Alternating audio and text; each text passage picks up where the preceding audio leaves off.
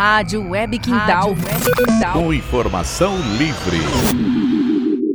Possibilidade, por exemplo, de uma Uh, com a, conge, uh, com a, conge Sérgio Moro tá de volta. O juiz que decidiu as eleições de 2018 a favor do Bolsonaro, que um mês depois virou ministro, agora vai ser candidato. Nessa semana, o seu parceiro Deltan Dallagnol renunciou ao Ministério Público e também deve seguir o mesmo caminho. É o último capítulo da farsa que o Brasil vive, desde o golpe contra Dilma, a prisão do Lula e a eleição do pior presidente da nossa história. Mas o que, que significa Sérgio Moro na arena eleitoral? E quem está por trás dessa volta dos que não foram? Esse vai ser o tema de hoje do nosso Café com Bolos. E aí, tem tempo para um cafezinho?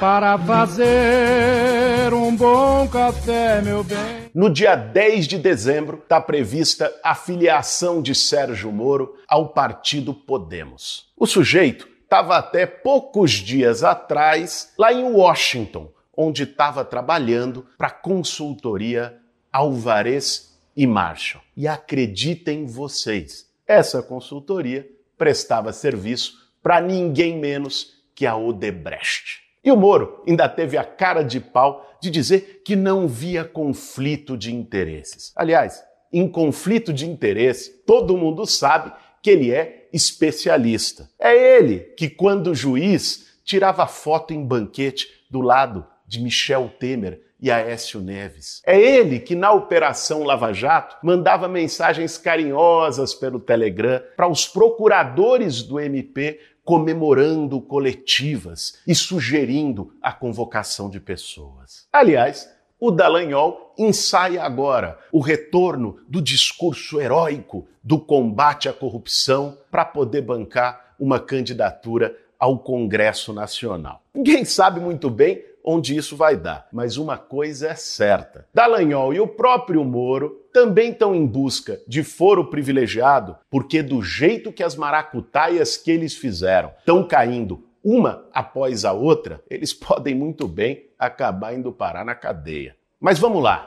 Moro pode seguir duas opções: ou ser candidato a presidente da República, ou ser candidato a senador por São Paulo ou pelo Paraná. A gente fala isso com uma certa naturalidade hoje, né? Moro pode ser candidato a presidente ou ao Senado. Mas não dá para naturalizar. Vamos lembrar que esse foi o cara que, como juiz, politizou a toga, influenciou o impeachment, prendeu o principal concorrente do Bolsonaro, o Lula, nas eleições de 2018 para virar ministro do Bolsonaro.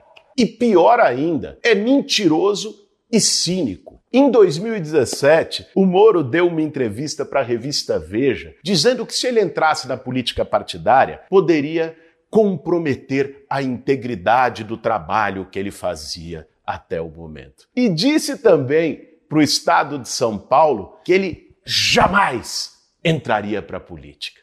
De palavra e credibilidade, o Sérgio Moro não tem nada. Mas, além disso, o partido que o senhor da luta contra a corrupção escolheu para entrar, o Podemos, tem o quê?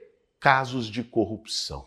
A presidente do partido, deputada Renata Abreu, é alvo de inquérito na Justiça Eleitoral por suposto uso de candidatas laranja nas eleições de 2018. E o secretário-geral do Podemos foi pego com 38 mil reais em espécie numa operação chamada Mensalão do DEM.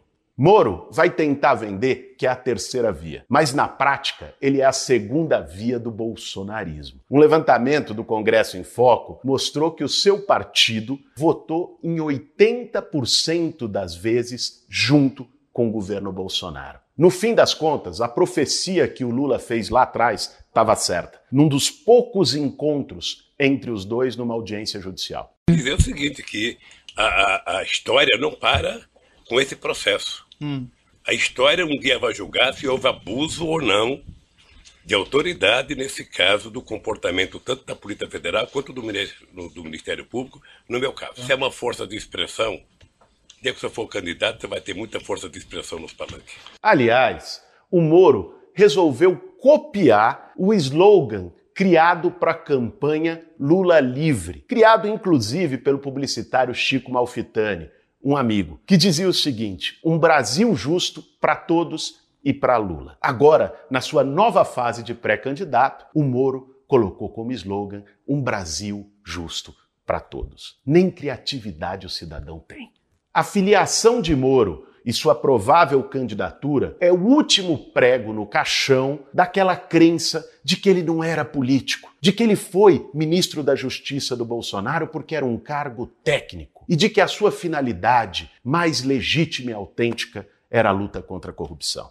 O herói, acima do bem e do mal, na verdade, sempre desejou o poder.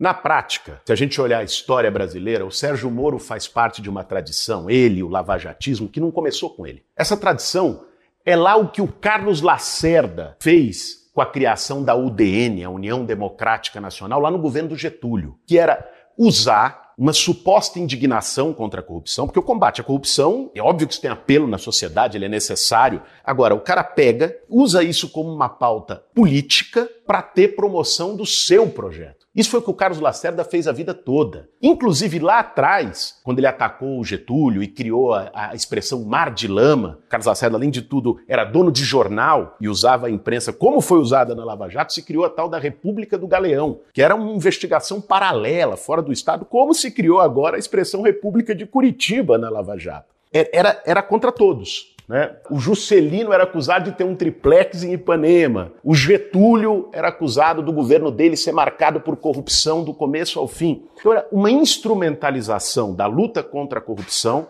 para finalidades políticas inconfessáveis. Foi isso que a UDN, o udenismo fez lá atrás. Isso permaneceu na tradição política brasileira. Isso estava presente na campanha contra o Jango de 64 que deu no golpe militar. A marcha pela família com Deus nas vésperas do golpe tinha o argumento de luta contra a corrupção.